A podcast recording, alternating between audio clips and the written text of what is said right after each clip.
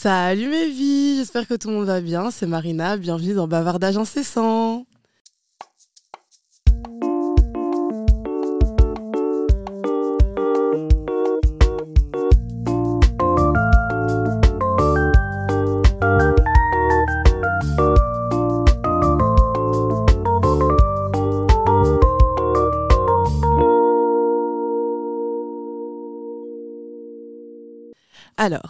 Le cancer doit être l'une des maladies dont on parle le plus. Malheureusement, on connaît tous quelqu'un qui a été atteint d'un cancer. On nous parle beaucoup de ce qu'on peut faire pour prévenir un cancer ou comment soutenir ceux qui souffrent de cette maladie. Mais qu'en est-il de l'entourage proche des malades? Aujourd'hui, je suis accompagnée de ma super copine Aya qui va venir nous partager son histoire avec le cancer de sa maman. Bienvenue Aya Hello tout le monde Alors, est-ce que tu peux nous dire à quel âge est-ce que tu apprends que ta maman est atteinte d'un cancer? Bah, Moi, j'ai appris que ma maman elle était atteinte du cancer du sein à 10 ans et demi, 11 ans. C'était genre en 2010. Et euh, voilà. Ok, et comment est-ce qu'elle te l'annonce? Bah, En fait, euh, elle me l'a elle me l'a pas annoncé directement, j'étais là. En gros, pour la petite histoire, ma mère de base, elle est hôtesse de l'air. Et donc, du coup, euh, elle voyageait super, super, super souvent. Et euh, le jour de son dernier voyage, elle devait avoir les résultats euh, pour, euh, son... enfin, pour les tests qu'elle avait effectués. Mhm. Et du coup, bah, on était dans la voiture avec le chauffeur. Et, et au moment où elle est descendue de la voiture, elle a reçu un appel de son médecin. Et donc, elle a décidé de rester avec moi dans la voiture le temps d'avoir les résultats. Et j'ai compris qu'elle avait quelque chose parce que la première question qu'elle a posée au médecin, c'est est-ce que je vais perdre mes cheveux? Et elle était un peu choquée. Et après, euh, elle s'est levée et elle est partie euh, faire son vol, son dernier vol. Et voilà, et moi, je suis rentrée chez moi. Et quand elle a dit est-ce que je vais perdre mes cheveux, est-ce que tu as compris que c'était un cancer? Euh, J'ai compris que c'était un cancer parce que dans les films, les femmes, elles perdent leurs cheveux dans les enfin, quand elles ont un cancer.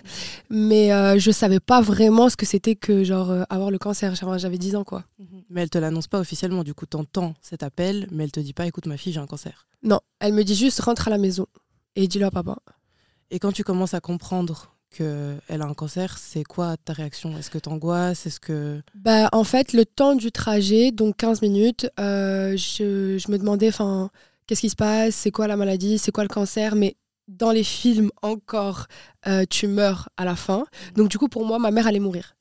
Et donc, euh, ce qui s'est passé, c'est que bah, je suis rentrée à la maison et j'ai couru, en fait, on habitait dans un appartement au troisième étage, et j'ai couru, en fait, vers le balcon et euh, bah, j'allais me jeter parce que j'avais 10 ans et donc du coup si pour moi ma mère allait mourir moi aussi il fallait que je meure quoi. Enfin, dans ma tête ça s'est fait super rapidement et euh, mon père a, couru derrière moi et m'a attrapé à la dernière minute.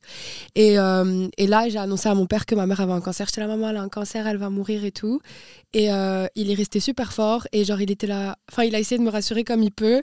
Aujourd'hui quand j'y pense je rigole mais enfin il était là non t'inquiète pas. Il le savait lui? Non c'était c'est moi qui lui ai annoncé il était là euh, on a tous le cancer moi j'ai le cancer de la tête c'est pour ça que je suis fou je crie beaucoup euh, regarde ta grand-mère elle a le cancer du ventre c'est pour ça qu'elle a un gros ventre. Vraiment il a essayé de parler à une enfant de 10 ans tu vois.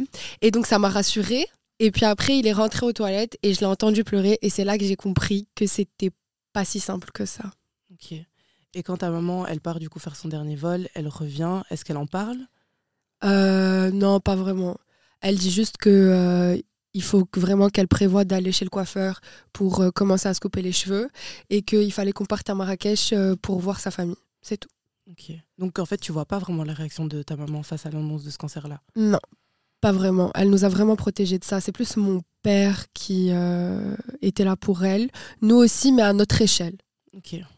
Du coup, ta première réaction, c'est ma mère va mourir, du coup, il faut que je meure. Après, ton papa te rassure. Et donc, à partir de ce moment-là, c'est quoi ton plan d'attaque? Est-ce que tu es en mode on va se battre contre la maladie? Est-ce que tu es toujours angoissée? Tu dis toujours ma mère va mourir? C'est quoi? Bah, Dans mon cerveau de petite fille de 10 ans, c'est euh, ok. Bah, en fait, c'était genre euh, en fin août, juste avant euh, la rentrée. Et bah, j'allais rentrer donc du coup au collège. Et j'étais en mode ok, bah, pour que. On sait jamais, peut-être que maman, elle va mourir. Donc, cette année, il faut que tu aies que des bonnes notes comme ça, bah, elle s'énerve pas et elle a moins de chances de mourir. Il faut juste se rappeler que j'avais 10 ans. C'est mignon. Et donc, du coup, j'ai des bonnes notes. Et combien de temps ça dure le cancer de ta maman? Euh, Alors, le cancer de ma maman, ça a duré. Enfin, le traitement, mhm. deux ans. Mhm. Euh, au début, c'était euh, donc du coup 7-6 mois de chimiothérapie. Pour les intervalles, je saurais pas te dire, mais je pense que c'était une fois par mois ou plus, parfois, je sais pas. J'ai jamais été là euh, pendant son traitement parce qu'elle partait en Belgique pour se faire traiter. Euh, ensuite, euh, il y a eu euh, la radiothérapie. La radiothérapie, elle a duré 5 mois, 6 mois. Et pendant les 6 mois, on l'a pas vue parce que bah, le traitement de la radiothérapie, il est vraiment lourd. Et donc, du coup, elle pouvait pas se permettre de voyager. Ensuite, il y a eu le l'opération. On, genre, on lui a refait ses, ses seins, etc. Ensuite, euh, là, on nous a dit que c'est bon, elle était cancer-free, dans le sens où il n'y avait plus de tumeur à l'intérieur d'elle. Euh, donc, euh, début de rémission. Et après, il fallait retirer le pacemaker. Et là, c'était entre grands guillemets fini. Et du coup, tu la vois pas trop pendant cette période-là, donc tu vois pas vraiment son état se détériorer ou si quand même? Si, pendant la chimio, je la vois. Parce qu'elle part, euh, du coup, pour se faire traiter. Euh, mais c'est une journée. Et puis après, elle revient. Et elle reste avec nous. Et il faut savoir que euh, la chimiothérapie, certes, c'est le traitement du cancer et tout, mais les effets secondaires peuvent être choquants. Dans le sens où, euh, je sais pas si vous avez la ref, désolé, hein, mais si vous avez la ref euh, de Voldemort quand il est dans un seau. non, mais. Ça peut paraître choquant, mais genre, c'est juste pour dire. Voldemort, il est hyper fort de base, et puis à un moment donné, bah, petit à petit, il redevient comme un bébé. Enfin, ça redevient un bébé dans le film. Il est dans le seau, mais c'est un fœtus. Et ben ma mère, c'est clairement ce qui s'est passé. Elle ressemblait pas à Voldemort, mais genre, petit à petit, elle est devenue. Elle avait plus de force. Il fallait la porter pour aller de pièce en pièce. Elle avait plus de cheveux, elle avait plus de sourcils, elle avait plus de poils. Elle est passée de 60 kilos à 43. Donc, euh, elle était faible, faible, faible, faible. Mais euh, Très faible, très fatigué. Ouais, mais, ce- mais ce qui est génial, c'est que avec, euh, enfin, elle a eu une excellente oncologue. Et donc, du coup, bah, euh, la seule chose que mon père nous a demandé, c'est de pas faire, euh, de pas traiter ma mère comme si elle était malade. Ouais. Et donc, du coup, oui, elle était faible, mais elle faisait quand même des efforts, etc. Et donc, euh, ses copines venaient la voir. Et donc, bah, elle mangeait avec nous tous les midis, elle était là tous les soirs et tout. Et d'un d'un côté, moi, je me sentais un peu coupable parce que j'ai toujours demandé à Dieu. Ma mère était hôtesse de l'air, donc je la voyais presque jamais. Et donc, j'ai toujours demandé à Dieu que ma mère arrête de travailler et qu'elle reste. Et donc, pendant très longtemps dans ma tête, jusqu'à que ma psy me dise non, ce n'est pas de ta faute que ta mère ait le cancer, je pensais que c'était à cause de mes prières que ma mère était tombée malade. Tu as pris la culpabilité sur toi, en gros. C'est ça. Et donc, tu es super jeune. Comment ça impacte ton quotidien de petite fille de 10 ans qui va à l'école, etc. et qui à côté, euh, sa maman à la maison, elle est malade? Bah, premièrement, euh, je le dis pas. Dans le sens où euh, j'ai pas envie de la pitié des gens, euh, j'ai pas envie qu'on sache que ma mère elle est malade.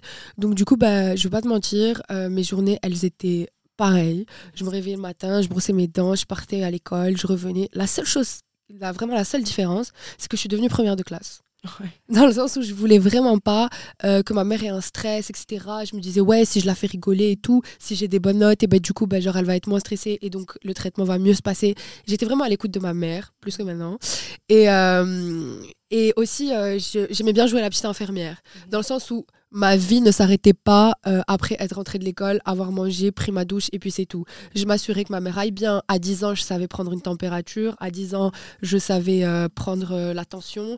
À 10 ans, euh, je connaissais exactement enfin quel médicament était pourquoi. Et donc, du coup, parfois, je me réveillais dans la nuit pour vérifier si elle allait bien, etc. Parce que enfin, des fois, elle avait des pertes de température qui étaient assez fortes. Et, euh, et voilà, je la surveillais. Et donc, du coup, bah, on va dire que c'est vraiment la seule chose qui a changé. Je, je suis devenue calée en médecine. Mais tu as pris beaucoup sur toi. On entend que tu as eu beaucoup de culpabilité. D'abord, tu as cru que c'était ta faute, et puis tu as voulu te jeter, et puis tu t'es dit, OK, il faut que j'ai des bonnes notes. Il y a eu quand même une grosse pression sur tes épaules, et en plus, tu le partages avec personne, donc ça veut dire que tu n'en parles pas à tes copines autour de toi. Donc vraiment, à ce moment-là, toi, euh, tu prends tout sur tes épaules. Ouais, mais je m'en souviens pas. Dans le sens où vraiment cette période, euh, je ne me souviens, je me souviens de mes copains de classe, mais je me souviens pas des cours. Euh, je me souviens pas. euh, je me souviens que ma mère était malade, mais je me souviens pas des journées. C'est comme si vraiment genre il y avait une entité qui avait pris, va- on va dire 80% de tous mes faits et gestes. J'étais devenue la petite fille parfaite. Mais par contre, je supportais pas qu'on m'abandonne. Dans le sens où, euh, à un moment, mon grand-père est venu pour un week-end. euh, il est venu pour un week-end à, à Casa. Mhm. Et euh, finalement, le week-end s'est transformé en quatre mois. Parce qu'il ne devait pas sortir de la maison, parce que sinon, Aya, elle péter un câble. Vraiment, Ouais. je m'attachais aux personnes qui étaient extérieures au cercle familial. Oui, parce que ta maman, c'est ta figure maternelle. De base, tu t'accroches à elle. Si elle, elle est malade et que tu ne peux plus t'accrocher à elle, tu vas t'accrocher à quelqu'un d'autre, euh, forcément. C'est ça. Et je vais pas mentir, euh, dans ma famille, ils ont beaucoup utilisé ça en mode euh, on va faire de ça ta force. Et donc, du coup, bah, c'est pour ça, je pense que je me souviens pas aussi de mes émotions à ce moment-là parce que j'avais pas le choix que d'être forte. Oui, c'était un peu robotique, c'était un peu machinal toute la journée. Je vais à l'école, je reviens, je m'occupe de ma maman. Genre, euh, Bah, c'est le choix d'être l'aîné. Mais Voilà. J'allais dire, justement, j'allais dire, t'es une grande sœur, donc peut-être que justement, t'avais aussi ce rôle de je prends tout sur mes épaules parce que dois aussi protéger mon petit frère qui, à ce moment-là, devait être. euh, Mon petit frère, il avait, ouais, il avait 5 ans, Ouais.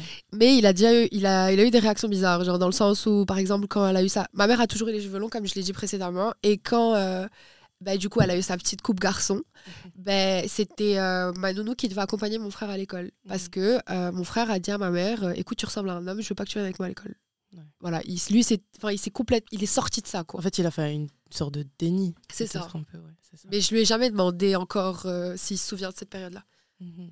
Mais du coup, forcément, malheureusement, tu as été obligé de grandir super vite. En fait, tu avais 10 ans, mais tu avais tellement de responsabilités déjà à cet âge-là que je pense que c'est pour ça peut-être même que tu te rappelles pas forcément de cette époque ou que parce que tu dis j'étais devenue une petite infirmière, j'étais calée et tout. À 10 ans, je pense pas que tu es censé euh, connaître le nom des, enfin, des médicaments et tu vois. Ouais, mais c'est que quand on me le dit que je m'en rends compte. Ouais. C'est-à-dire que là, tu me le dis, donc je m'en rends compte. Je me dis, ah oui, c'est vrai, c'est pas, c'est pas commun. Mais quand je vais sortir d'ici et que je vais partir, et ben, je m'en rendrai plus compte. Enfin, c'est, Ouais. c'est, c'est toujours Oui, comme ça, quoi. Parce que la maladie, c'est jamais fini. Mais c'est comme j'ai dit, c'est ce truc de ça devient machinal, ça devient un peu des automatismes. Et du coup, euh, ça m'étonne même pas que tu te rappelles pas vraiment de cette, cette époque-là, parce que peut-être que tu as fait une, une petite amnésie traumatique, euh, comme on les connaît. Et euh, aujourd'hui, ta maman, elle est guérie, par la grâce de Dieu. Alhamdoulilah. Est-ce que tu peux nous expliquer comment c'était, du coup, euh, quand tu as appris la bonne nouvelle? Tu nous as dit que le cancer, il a duré en tout et pour tout Deux ans. deux ans. Et donc, tu as Euh. 12 ans quand tu apprends qu'elle est cancer-free? J'ai 12 ans quand j'apprends qu'elle est cancer-free, mais en fait, c'est tellement devenu euh, une norme que ma mère soit malade que quand j'apprends qu'elle a plus euh, la tumeur, ben, je me souviens pas d'avoir sauté de joie. Genre, pour moi, c'était ça valait de soi, dans le sens où j'avais tout fait pour qu'elle guérisse, donc je voyais pas. euh, Enfin. pour moi, c'était c'était pas une- je ressentais pas à ce moment-là que, genre, que c'était une victoire. Parce que je m'étais habituée au fait que ma mère était malade. Je sais pas comment t'expliquer. Ok, donc t'es pas en mode je saute de joie, trop bien. euh. Non. Est-ce que tu penses que c'est parce que tu réalises pas à ce moment-là? Non, c'est pas, pas parce que je réalise pas. C'est parce que quand euh, tu as souffert d'une maladie aussi longtemps, euh, t'es jamais vraiment guéri. Dans le sens où tous les ans, ma mère, elle doit passer un certain type d'examen pour euh, savoir si il y a eu métastase ou pas. Et en fait, c'est beau à dire, tous les ans, ce jour-là, c'est la fête. Parce que elle est partie faire ses examens Mm. et que on l'appelle au téléphone deux jours après. Voilà, tu as rien, tu n'as pas eu de métastase, tu es encore cancer free. Et donc du coup, ben genre, euh, elle m'appelle et je suis super contente et je me dis Dieu merci. Mais tous les ans, il y a cette y a source de ce stress, stress, ouais. que ma mère va aller faire ses examens. Ouais, donc c'est une pique de stress et puis un, un soulagement, quoi. Parce que justement, j'allais te demander comment vous gérez la peur de la récidive. Je sais que souvent dans ce genre de maladie, il y a vraiment un stress, même pour la personne qui a vécu le cancer, de jamais savoir si tu vas re- retomber malade ou pas. Bah, en fait, euh, déjà, il faut savoir que ces examens, ils sont super compliqués euh, quand tu as des enfants. Parce que euh, c'est, bon, bref, toute une série de trucs. On va te mettre un produit nucléaire dans le corps. Et quand tu as des gosses qui ont entre 5 ans et 17-18 ans, bah, pendant 3 jours, tu peux pas les approcher. Ok. Donc, euh, au début, bah, on partait avec elle euh, en Belgique, parce que c'est toujours en Belgique qu'elle se fait traiter. Et, euh, et on reste chez ma grand-mère, sauf que c'est dur parce que ma mère est au quatrième étage, que nous, on est au rez-de-chaussée, qu'on peut pas l'approcher pendant trois jours. Et une semaine après, bah, du coup, genre, on a la nouvelle et tout. Et euh, c'est triste à dire, enfin, on s'habitue. Genre dans le sens où ça y est, genre tu sais que tous les ans tu vas stresser, que tu as peur que... Après ma mère elle a eu d'autres maladies par la suite. Donc du coup, on va dire que genre le cancer c'était une des plus dures, Mm. Mais il y a toujours cette source de stress qu'il y ait la récidive parce que c'est quelqu'un qui est super sensible. Tu vois, elle n'a pas eu une vie facile, etc. Quand on dit que le stress a un impact sur votre santé, les amis, c'est vrai. Arrêtez de stresser. Voilà, calmez-vous, redescendez. S'il y a des personnes toxiques autour de vous, partez. Voilà. Fouillez. Même si c'est. Non, j'arrête. non, mais bref. Et du coup, ben, C'est pour ça qu'il y a toujours eu ce petit truc, la peur de la récidive, tu t'y habitues, tu l'as toujours.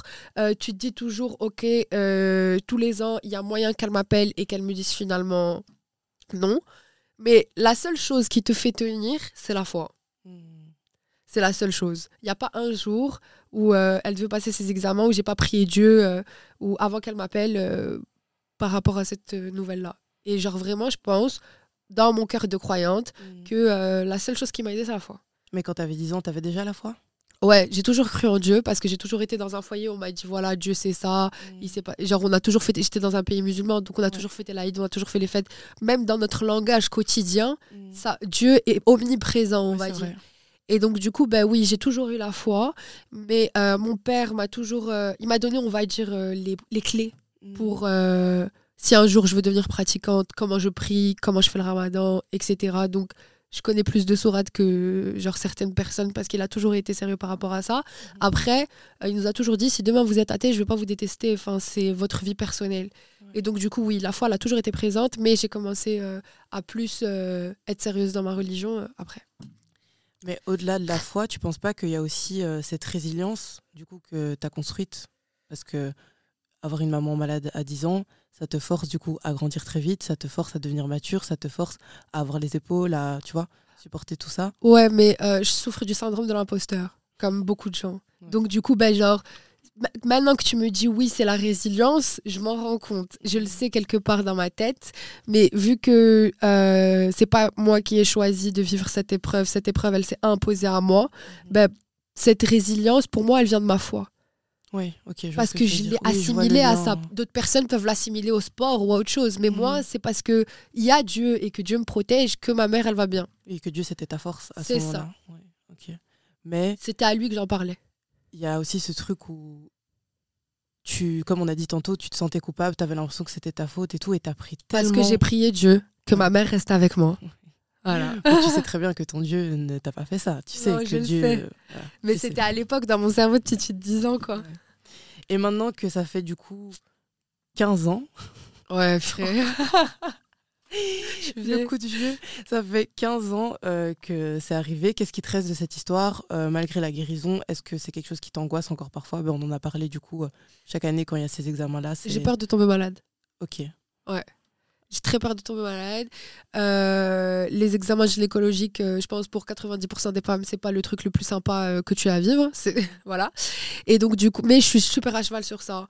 Euh, j'ai toujours peur, par exemple, si je vais m'amuser avec mes copines ou que genre des fois je vais je vais dépasser les bornes dans ma bouffe, etc. Ou que je vais pas faire du sport. Ben moi dans ma tête, je vais directement me dire oh my god, genre imagine tu chopes un cancer.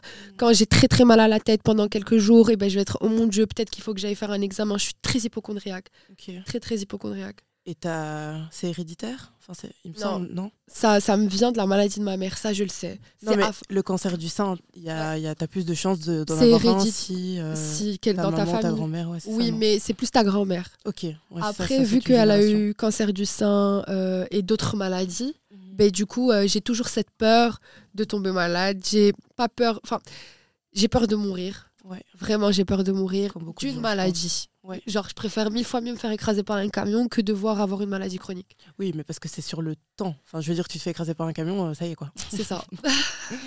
Ok. D'ailleurs, euh, on le rappelle, j'ai pas les infos, mais il me semble qu'à partir de 25 ans, Il faut se faire dépister. Voilà. Euh, c'est super important. Les mammographies, c'est pas euh, super agréable, mais c'est super important. Toujours, euh, enfin moi, les filles, si vous voulez un conseil, à chaque fois que vous appliquez votre crème hydratante, tâtez-vous les seins. C'est Ouais. super important. Ouais. Juste histoire de voir et tout. Si vous avez un compagnon, c'est plus sympa. mais toujours faire attention parce que ma mère, c'est exactement ce qui s'est passé. c'est Un comme ça matin, qu'elle l'a su? C'est oui. Un matin, elle s'est réveillée. Mon père, il s'est réveillé avec elle. Il l'a regardée. Il lui a dit Chérie, j'ai senti un truc qui est pas censé y avoir. Ah ouais. Et il a retouché. Et là, il s'est dit Ah ouais, non, il faut que tu ailles te faire dépister. Donc, soyez amoureux. Et euh, Elle avait quel âge ta maman euh, quand euh, elle est tombée malade?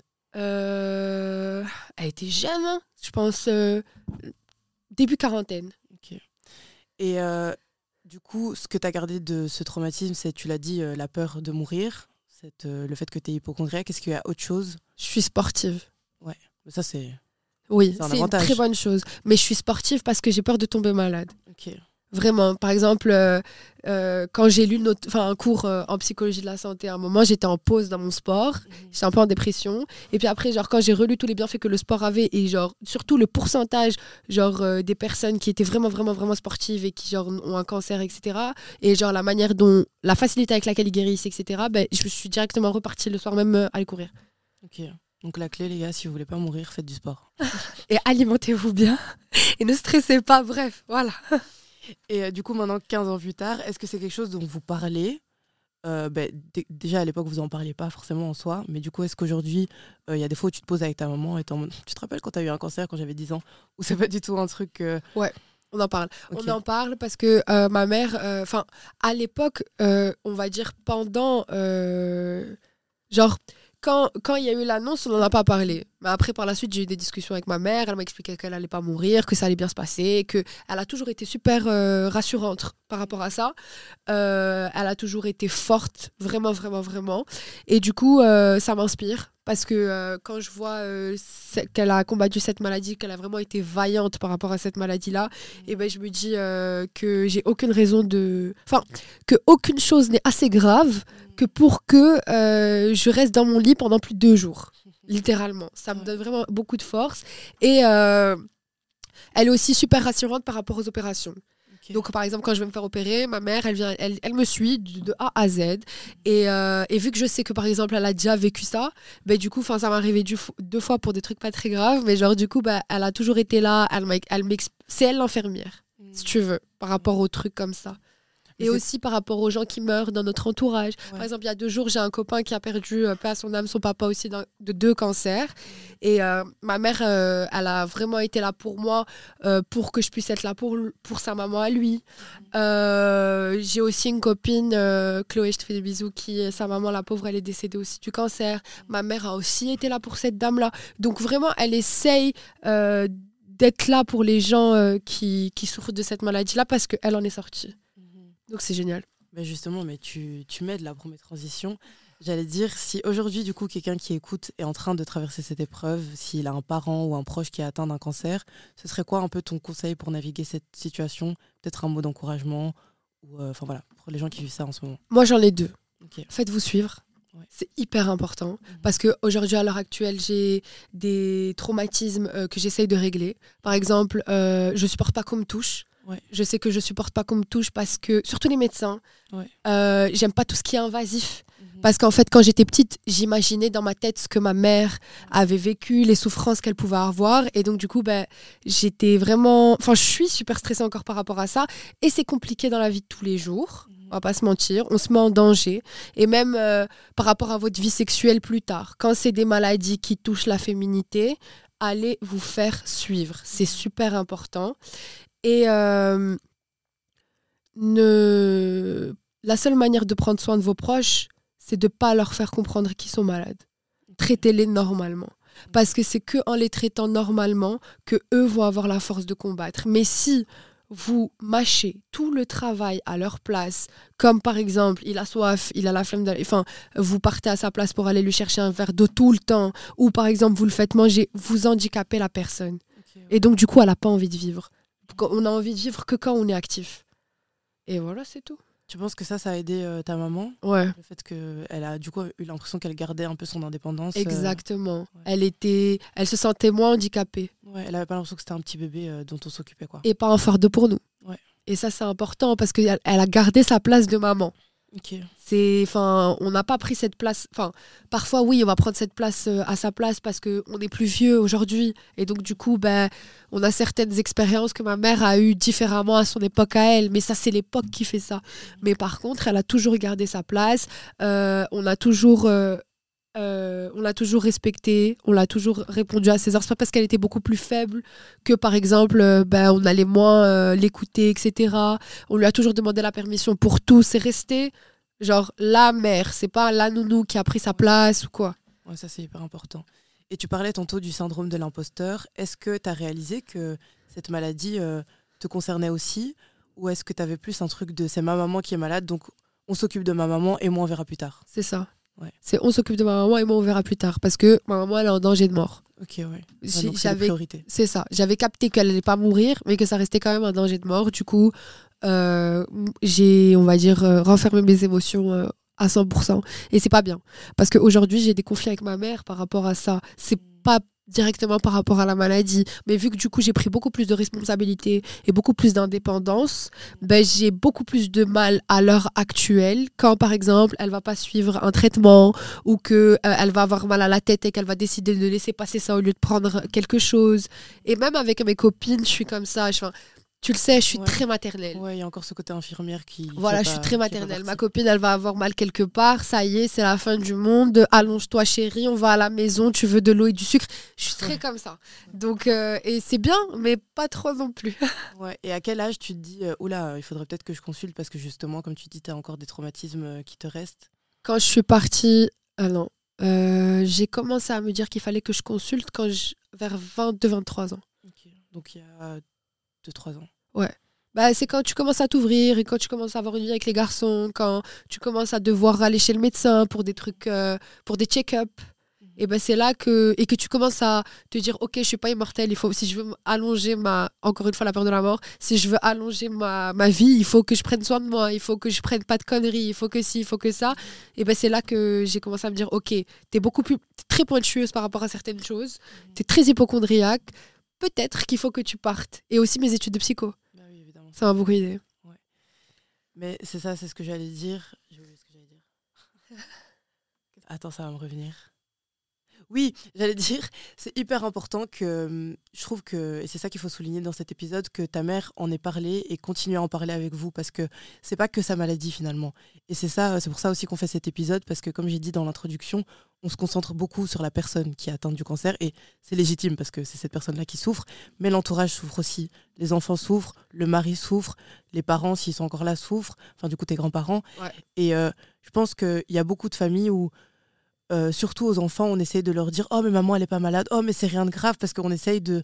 Tu vois, on veut pas leur faire peur, Ouais. mais d'un côté, j'ai pas l'impression qu'on leur rend service, tu vois, en faisant ça. bah, c'est sa maladie mais c'est notre combat Exactement. Faut voir ça comme ça. Dans le sens où ça sert à rien de rejeter les enfants. Un enfant, même à 5 ans, il comprend. J'en ai jamais. Enfin, j'en ai jamais encore parlé à mon frère parce que mon frère et moi, on vit pas dans la même ville, etc. Et que du coup, ben, on n'a jamais eu encore l'occasion euh, de euh, avoir euh, cette discussion-là. Je sais qu'on l'aura un jour. Donc, je sais pas vraiment comment ça l'a impacté, mais je sais qu'à 5 ans, il comprenait exactement ce qui se passait. Ouais, c'est ça.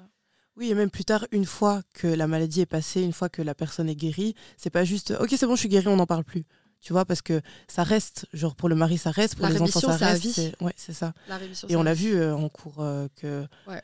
enfin, que souvent les patients, une fois qu'ils sont guéris, ils se sentent délaissés parce que, en fait, pendant que tu es malade, tu as tout un suivi, les médecins ils font hyper attention à toi, toute ta famille est aux petits soins et tout. Et puis c'est comme si, euh, ben ok, je suis plus malade, donc on m'a abandonné. C'est ça. Donc euh, je trouve que c'est hyper important de. enfin, je trouve ça cool que ta maman continue à en parler avec toi et que c'est pas juste oh c'est bon t'avais 10 ans euh, passe à autre chose tu vois C'est ça. Et euh, surtout au niveau des grands-parents, tu vois, genre eux aussi, le cycle de la vie normale, je suis désolée de le dire les gars, mais c'est la vérité, le cycle de la vie normale, c'est tu meurs après tes parents. Donc du coup, genre quand un parent, il a un enfant qui a un certain âge, donc la quarantaine d'années, et qui et que et qu'il va peut-être mourir, c'est aussi un traumatisme aussi, dans le sens où tu dis, ok, genre elle a toujours été en bonne santé, j'ai fait le maximum, j'y ai cru, parce qu'elle allait bien, etc. Et d'un coup, il y a quelque chose qui te tombe dessus, donc c'est un stress aussi, surtout que mes, mes grands-parents ont plus vécu la maladie que moi. Parce que moi, ma mère, je l'ai eu en chimio. Eux, ils l'ont eu en radio, en opération, euh, etc. Et aussi le changement corporel de ma mère. Enfin, c'est un cancer féminin. Ouais. Donc, du coup, euh, elle, elle a eu de la chance. Parce que, euh, bah, du coup, elle a, la tumeur, elle a réussi à la choper très, très, très vite. Et donc, du coup, la chimiothérapie, Dieu merci, a super bien marché. Quand ils n'ont pas dû lui retirer son sein.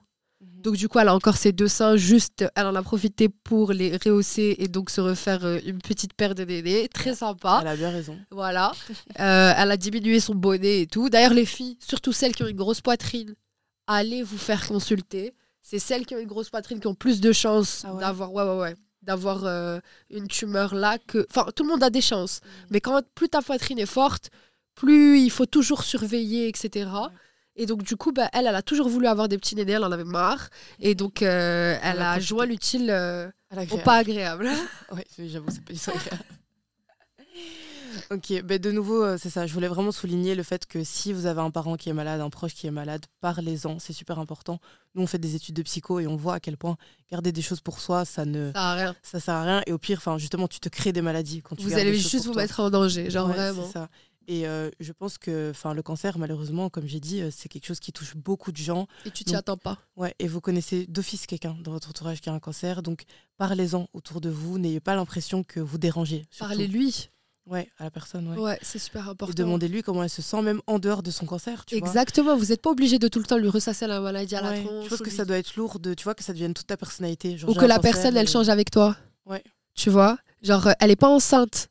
Elle a un cancer, mais ça va aller. Dans le Ouais, sens où ça. elle peut faire des choses. Bon, après, euh, je parle pas de tous les cancers. Enfin, il- genre, euh, ma mère, Dieu merci, ok, d'accord. Le cancer du sang, en 2010, il était déjà très bien traité. Ouais. C'était pas un cancer de l'estomac, c'était pas un cancer du cœur, c'était pas un cancer du cerveau.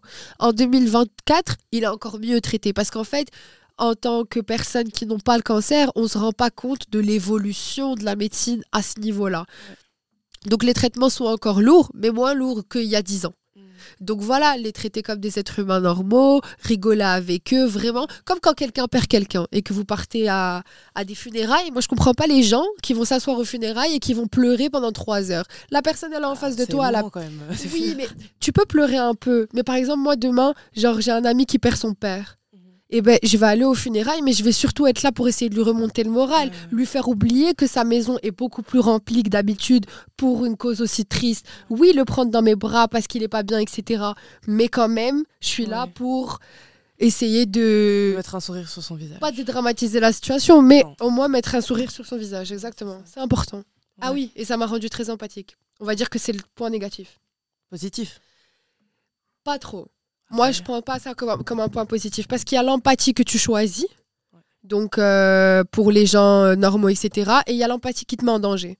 Dans le sens où, euh, si par exemple, dans mon entourage, je suis amoureuse d'un garçon ou par exemple, j'adore une fille et que cette fille, euh, elle a un parent, elle, qui est mort ou, ou ce garçon et qui, et qui, ou qui a une maladie très grave et tout, ben, elle peut me faire tous les sales coups du monde, je serai toujours là Ouais. à lui pardonner et à, être, et à me mettre en danger. Ouais, Mais c'est mon loyauté. empathie. Ouais, c'est cette loyauté. euh, C'est ça. Et c'est loyauté. Ouais, et c'est influencé par ça. ouais.